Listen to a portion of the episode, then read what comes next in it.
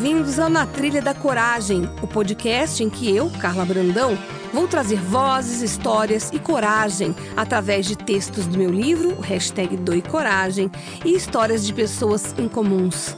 Elas vão entrar na nossa trilha para contar a história que mudou a vida delas. Respira fundo, nem traz mala e nos acompanhe nessa trilha. Será um episódio por semana, onde vamos falar de coragem, sucesso e o momento presente.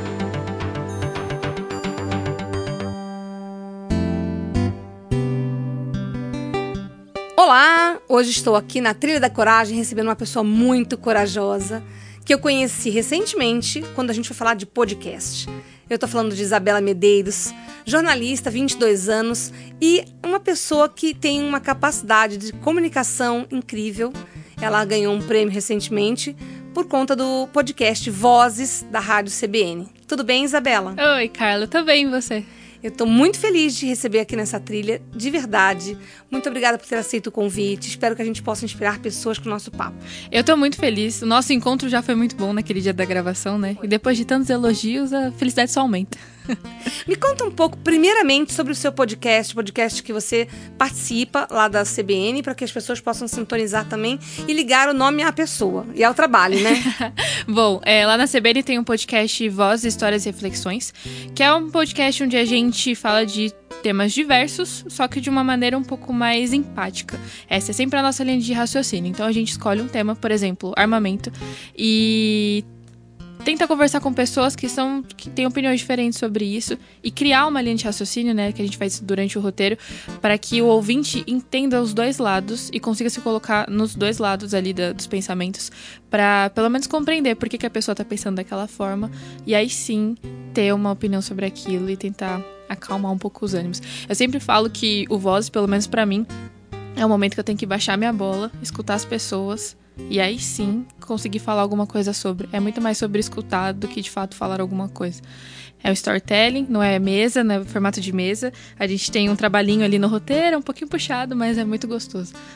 E o que que eu acho que o que você na verdade pratica lá é colocar a, a, sua capacidade jornalística de uma forma empática, né? Sim, muito, porque você não consegue fazer uma entrevista se você não tiver empatia durante a entrevista.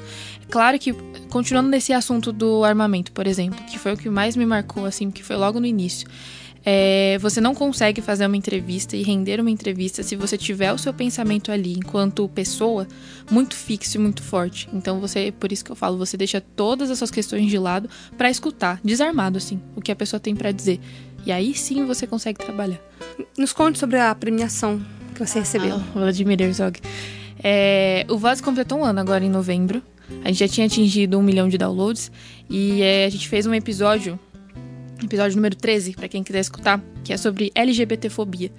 E a gente fala sobre. É, a gente acabou conversando com pessoas das, de toda, todas as letras da sigla, né? E é, além de conversar com as pessoas que sofrem esse tipo de agressão simplesmente por ser o que elas são, a gente conversou com a família, que é um outro lado também de pessoas que sofrem porque elas estão vendo alguém que ama ali e que tá sofrendo por algo preconceito e violência. violência verbal e física, simplesmente por ser o que é. E aí você também dá voz a ah. pessoas que não, nunca falam, né? Nunca falam que não tem tanto espaço. Inclusive, na mídia tradicional ali no factual, né, que a gente chama das notícias diárias, a gente acaba comentando casos de violência, né, principalmente é, desse público LGBT, mas sempre quando acontece, não tem tempo para ter uma reflexão, para você falar de um parente, para você dar um outro ponto de vista. Então, o Vozes, que costuma ter ali seus 50 minutos, uma hora, tem esse espaço para falar disso. Agora vamos falar da Isabela, né? Essa pessoa que eu conheci nesse dia na FAAP, onde nós fomos falar sobre podcast com alunos da, da faculdade. Aliás, eu também me formei lá. Legal. E quando eu te conheci, eu vi que tinha ali uma pessoa diferente, realmente uma pessoa empática. E eu costumo olhar com cuidado para pessoas que têm essa capacidade de se colocar no lugar do outro. E é por isso que eu fiz questão de te convidar para participar desse podcast independente que é o Na Trilha da Coragem. E agradeço por ter vindo. Me conta quem é Isabela Medeiros. Vamos lá. Nossa, que pergunta muito difícil. Não, é, não é. é super fácil, tranquila. Conte em um segundo. Não, tô brincando. vamos lá, 10 segundos. é o que a gente faz no, no ao vivo, no rádio, né? Você tem 10 segundos para entrar, vamos lá. É, bom, eu sou eu acho que o que pega muito sobre a Isabela nesse momento, principalmente, é a minha idade. Eu tenho 22 anos e eu já passei por muita coisa. Eu tenho um cara de 15, né? Nem de 22, mas muita coisa já aconteceu comigo. E tirando toda essa máscara de jornalista e de profissional e que faz podcast, do prêmio e tudo mais, a Isabela é um serzinho aí, uma formiguinha que no meio de tanta coisa tá tentando observar e absorver e tentando se superar o tempo todo. Então, assim, o tempo todo mesmo, com coisas que são até um pouco simples, assim, sabe? Não precisa ser uma coisa muito grandiosa. Mas tem essa busca pela evolução, assim, constantemente. Mas você teve um gatilho para isso. E aí é que eu quero chegar para as pessoas poderem entender o motivo da sua presença. Eu sofri um assalto em 2016 em Diadema, que é um dos municípios mais violentos do estado de São Paulo. Trabalhava lá, era meu primeiro estágio, e eu tava no ponto de ônibus, tinha saído do estágio, aí chegou um cara, não me falou coisas agradáveis, né, por questão de ser mulher, começou já a xingar, e pediu para passar o celular. Eu passei, tudo bem, e ali eu já, eu já fiquei em choque. Minha reação foi correr, fugir pro meu local de trabalho, voltei, é, pedi ajuda para minha mãe. Eu falo, né? Eu já tava grande, minha mãe continuava me ajudando. Eu tinha 19 ali na época, mais ou menos. E a partir eu, tenho, de... eu, eu, peço ajuda pra minha mãe até hoje. Eu tenho bem ah. mais que você. Ai, bom saber que isso continua acontecendo. Fica Tô mais tranquila. tranquila. normal. é... A partir dali eu não conseguia fazer quase nada sozinha e aí eu desenvolvi crise de pânico. Então eu tive que largar aquele emprego porque eu não conseguia mais voltar lá. É, pensamentos muito negativos e muito incisivos ficavam na minha cabeça o tempo inteiro, achando que aquele cara ia voltar lá, ia fazer alguma coisa comigo. Ou... Era uma, uma, um constante sentimento de morte, assim. E nada do que a sua mãe falasse ou alguém falasse demovia não, você de podia pensar... chegar o papo e falar, olha, tá tudo bem, não vai acontecer nada. Eu falava, tá bom, então, senta ali, Cláudia, não vai acontecer nada para você, porque para mim vai. E ali eu larguei o emprego. Na época eu fazia faculdade, meus pais foram super compreensíveis e me ajudaram na questão financeira e principalmente na emocional. É, eu fui, aí eu fui pro psicólogo e minha mãe já tava assim: você precisa de um psiquiatra. E eu não falei, eu não vou pro psiquiatra. Eu tinha muito receio de é, qualquer remédio ou qualquer coisa que pudesse me tirar da realidade. Eu já tinha visto alguns relatos, inclusive dentro da família, de pessoas que tentaram contra a vida nesse momento do remédio. Porque Sério? existe um momento de ajuste, né? Sim. É, você precisa ajustar a quantidade, o remédio que funciona para você. E eu tinha esse receio. Então eu coloquei na minha cabeça que eu ia sair disso sem tomar remédio químico pela essa indústria farmacêutica tradicional que a gente tem. A minha mãe ficou louca da vida, porque eu tava num estado que assim, eu ficava em casa sozinha, com todas as janelas trancadas, com a porta trancada, com aquele ferrinho na. O ferrolho, né? Isso.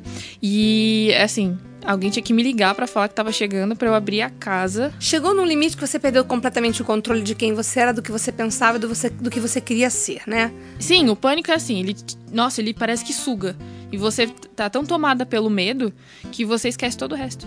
Todo o básico sobre você, sobre o que você quer, seus sonhos e tudo mais, você esquece. E as pessoas que te amam também não têm mais nenhuma ascendência sobre a sua Não. forma de agir. Não. É, é muito você, é um processo muito individual e muito difícil de explicar. Muito difícil mesmo. E era engraçado, porque agora é engraçado, né? Mas eu tomava banho em duas partes. Então eu ia lá, passava o shampoo, aí eu saía, via se, não tinha, se ninguém tinha entrado assim na casa, estava tudo bem. Aí tá, eu voltava, molhava a casa inteira.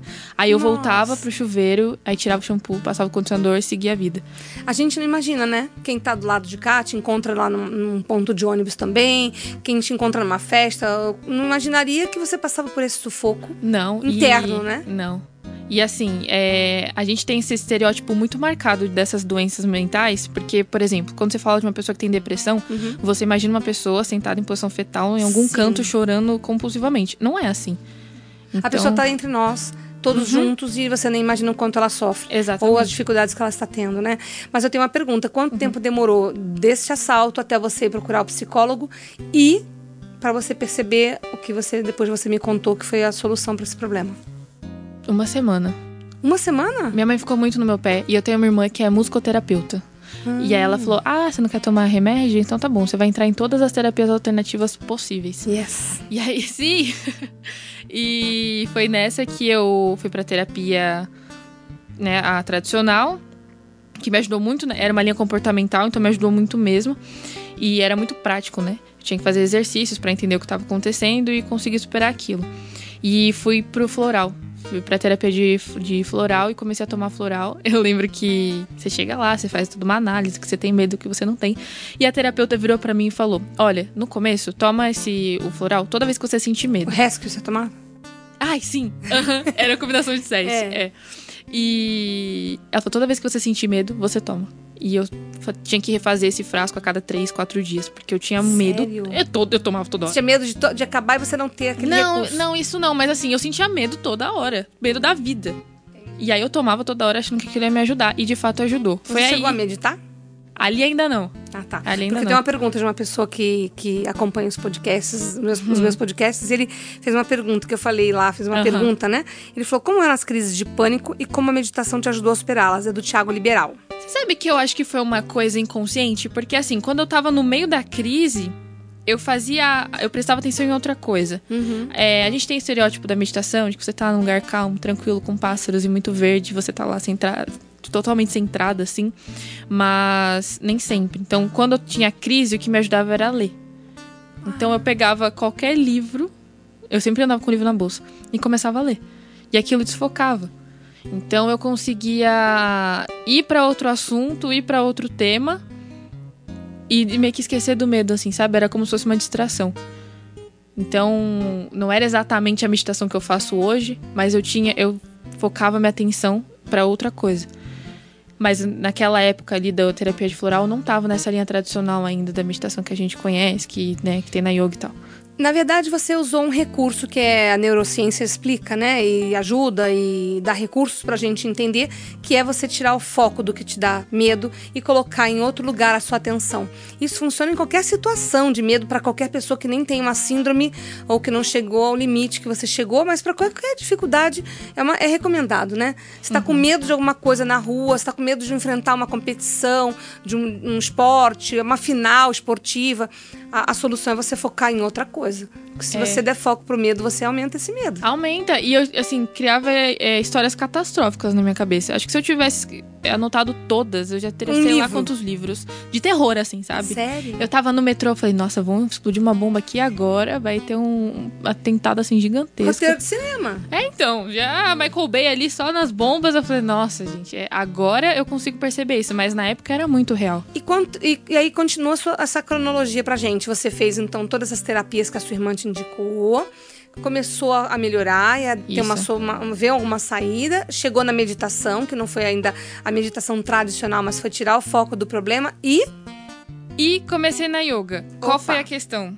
Meu pânico não começou no assalto. Eu tenho pânico, sei lá, de desde quando? Desde a barriga da minha mãe ou desde o, um ano de idade, não sei. Porque eu comecei a lembrar de situações que eu já tinha vivido e que tinha me dado a mesma sensação. É, só que eu sempre fui tida como medrosa, nunca foi tratado como pânico. E é compreensível, porque, né? Incrível isso que você tá falando. Acho que vai ajudar bastante gente que tá ouvindo agora. Não é. Eu tentei não. Parar de jogar culpa em algo externo e tentar entender por que, que, por que, que tava me incomodando tanto aquilo. E aí que foi que eu entrei na yoga. Eu yoga. Eu também, mas negocinho duro, hein? Porque assim, você vai praticando, você vai meditando e você vai descendo nas suas profundezas, nas suas sombras, você fala, meu Deus, nem sabia que isso aqui estava aqui. Mas é maravilhoso. É maravilhoso. Eu cito bastante a minha professora no meu livro, muito. Porque eu achava que já sabia muita coisa. e aí eu tava, eu brinco até num dos textos, que eu tava já toda na ponta do dedo mindinho. Ela fala, agora sorria e respire. Eu, oi? então, é. assim, ela, fala, ela propõe isso, né? E tem todo uma, um contexto, uhum. onde você também, quando você faz a yoga, depende da forma da professora conduzir, do professor conduzir, você vai percebendo que o limite não existe, o limite está na nossa cabeça, né? Ai, sim, e que não é. Eu acho que a principal coisa que eu entendi é: não tem competição. Vamos Sim. com calma. A gente tá num processo para se entender aqui. Então calma lá, vamos ter paciência, vamos ter muito carinho com o que a gente tá sentindo, porque o processo é nosso aqui. Então... É que a gente aprende a ser competitivo desde criança, isso faz tão mal depois que a gente vai crescendo, né? faz, né? E faz. fazer essa desconstrução dá um trabalho. Né? É, a gente fala que parece que é super tranquilo. Nada. Mas assim, é um caminho. Eu tenho um meme na, na internet, uma, essas figuras que eles colocam na internet, que é muito bom. Que é assim, o que me disseram sobre o caminho do autoconhecimento. E aí é toda, a Branca de Neve, ela é toda linda. Aí, a próxima imagem. O que na verdade é, ela toda descabelada, toda com a roupa rasgada, assim, com olheira. É exatamente isso. Então, parece lúdico, mas não é.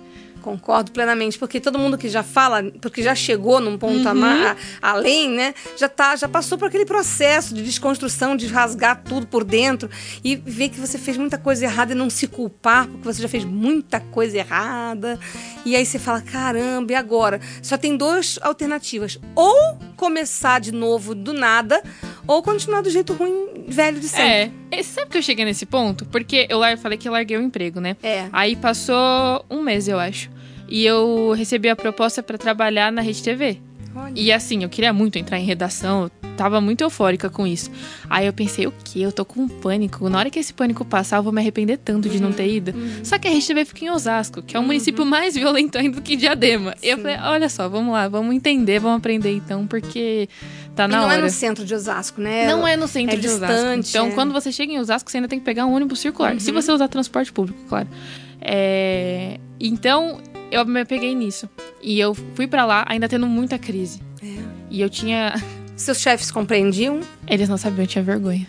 E como se você conseguia controlar para ninguém perceber? Então, qual era a questão? Eu tinha, eu sempre tinha pânico antes. Então, era sempre no trajeto, na, na ida ou na volta. Quando eu chegava na Rede TV, eu me acalmava muito. Olha. E eu esquecia completamente do pânico, chegava lá e trabalhava. Era como uma leitura, né? Você era. usava o seu intelectual para outra com outro foco para outra coisa, né? Era, era exatamente então, isso. Então serve bastante de exemplo, né? Por isso que eu achei interessante, porque as pessoas que estão ouvindo e tem algum familiar ou, as, ou elas mesmas têm algum problema ou indícios de que tenham uhum. e não sabem que às vezes essa tristeza ou essa eterno sentimento de culpa, isso tem um fundo que você pode resolver e não é normal, né? Não, não é, pode ser comum, mas não é normal. Boa. E aí eu acho que é uma coisa assim, não alimenta esse pensamento. É um pensamento negativo que tá vindo de culpa, de medo, de tristeza, não alimenta. É, é difícil, é trabalhoso, mas acho que cada um tem dentro de si uma portinha aberta que pode ter uma ferramenta incrível para você sair disso. É, parece agora uma pergunta para você nos ajudar a responder. Como não alimentar se você não tem forças para isso? Ou não sabe que recursos usar? Um recurso simples que você daria para a gente hum, dar para as pessoas começarem? Talvez pareça um pouco doido, mas o que eu fazia muito quando eu tinha pensamento negativo e todas essas histórias catastróficas, eu me imaginava pegando mesmo fisicamente esse pensamento e jogando fora. Muito legal. E isso, isso me ajudava. É, eu sei que eu já tentei isso com algumas pessoas, isso não ajudou. Mas, por exemplo, teve, tinha uma outra coisa que eu fazia que durante a respiração da uhum, meditação, uhum. eu me imaginava respirando um ar azul, Colorido. limpo, bonito. Sim, é, funciona. E soltando um ar feio, assim, cinza e tal. Porque aí eu sentia que eu tava me limpando. Então aquele, todo aquele sentimento tava indo embora. Era a única coisa que eu conseguia fazer. Eu não conseguia fazer nada muito mais complexo do que isso. E foi o que acabou funcionando para mim, assim, de tentar mudar no mental. Porque é muito difícil. Parece que você não tem pique para nada, assim. Você fica meio que paralisado e não consegue fazer nada. Mas era esse eterno trabalho de. E é muito difícil, porque você tem, sei lá, 100 pensamentos negativos. E você tem que voltar e limpar todos esses 100. É muito complicado. Mas isso, desses 100, vai para 80, aí vai para 70. Quanto tempo demorou para você se resolver e zerar? Dois meses. Você é rápido, hein? Arraso. Por isso que eu te admirei quando eu te conheci. Mas foi muito intenso. Uma semana para procurar ajuda, dois, dois meses para para começar a vislumbrar uma saída real. E faz quanto tempo que você já está controlando isso? Tá, de 2017 para cá, vai fazer. Dois são dois anos, é. A minha última crise, assim. A, a que foi bem, bem forte, assim, foi em janeiro de 2017. 10 de janeiro de 2017. Eu lembro bem desse dia porque eu tive uma crise muito forte e eu não costumava muito pedir ajuda para minha mãe porque eu ficava com receio. Eu falei, ela vai ficar mais preocupada do que eu, vou tentar me virar aqui sozinha. Aí nesse dia eu não consegui pedir.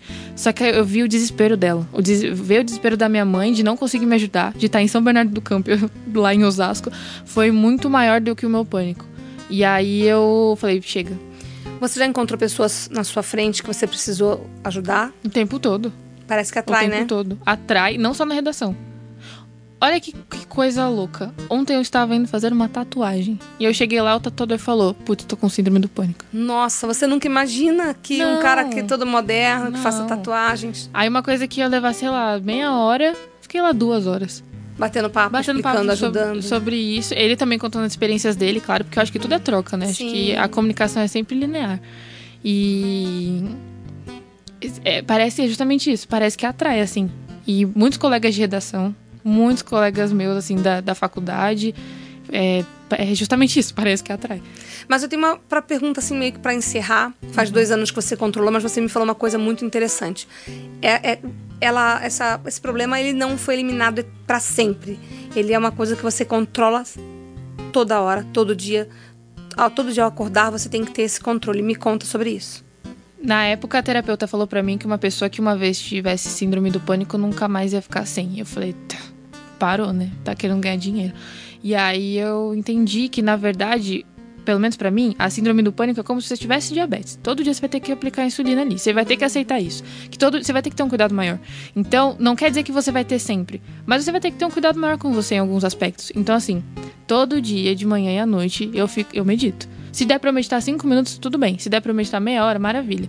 Eu medito, eu tenho a minha rotina ali de meditação e de me acalmar antes mesmo de ler noticiário e tudo mais, porque é muito pesado. Antes de dormir também. E é basicamente isso. Yoga, pelo menos uma vez na semana. E essas são as minhas rotinas, assim, no, no cuidado que eu tenho que ter. E o que, que eu reparei?